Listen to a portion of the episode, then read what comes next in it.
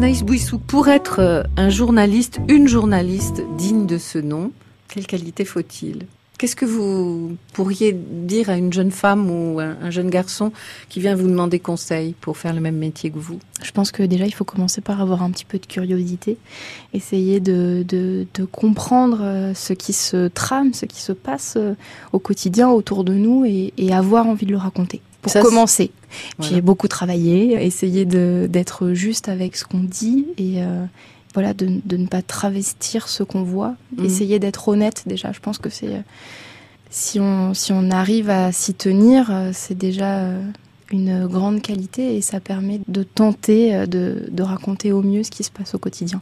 Est-ce que il vous est arrivé d'avoir un sujet à traiter, à couvrir et de ne pas avoir du tout envie de le faire, d'être mal à l'aise avec avec ça j'ai la chance de, de, travailler sur des sujets qui me qui vous passionnent, qui me passionnent, que j'aime beaucoup traiter, euh, tout ce qui est euh, dans le champ euh, du social, de l'assurance chômage, de, de, la dépendance. Je trouve que c'est des, des, des, sujets qui permettent de donner corps, de donner vie et de, de raconter l'histoire de, de personnes qu'on n'entendrait pas sinon. Et donc, ça m'arrive rarement de me dire oh, ça, ça me plaît pas. Mhm.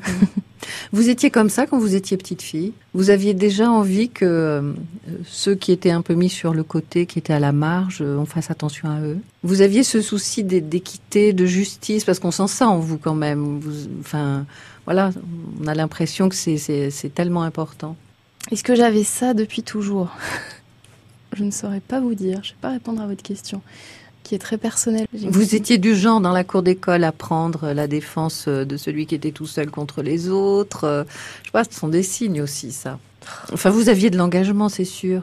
Euh, j'ai été. Vous étiez euh, déléguée de classe. J'ai été. Non, j'ai été. Euh, je crois que j'ai dû être déléguée de classe. Ça, ça a dû m'arriver. Mais j'étais au conseil municipal de jeunes de Séréac. Ah. Il y avait un conseil municipal de jeunes et, et effectivement. J'en faisais partie, ce qui nous a permis de donner un nom à l'école de Séréillac, Guillaume Bourbon notamment. Donc déjà, vous aviez envie euh, de, ben voilà, de participer à, la vie de la cité. D'une certaine façon, c'est ce que vous faites aussi euh, aujourd'hui.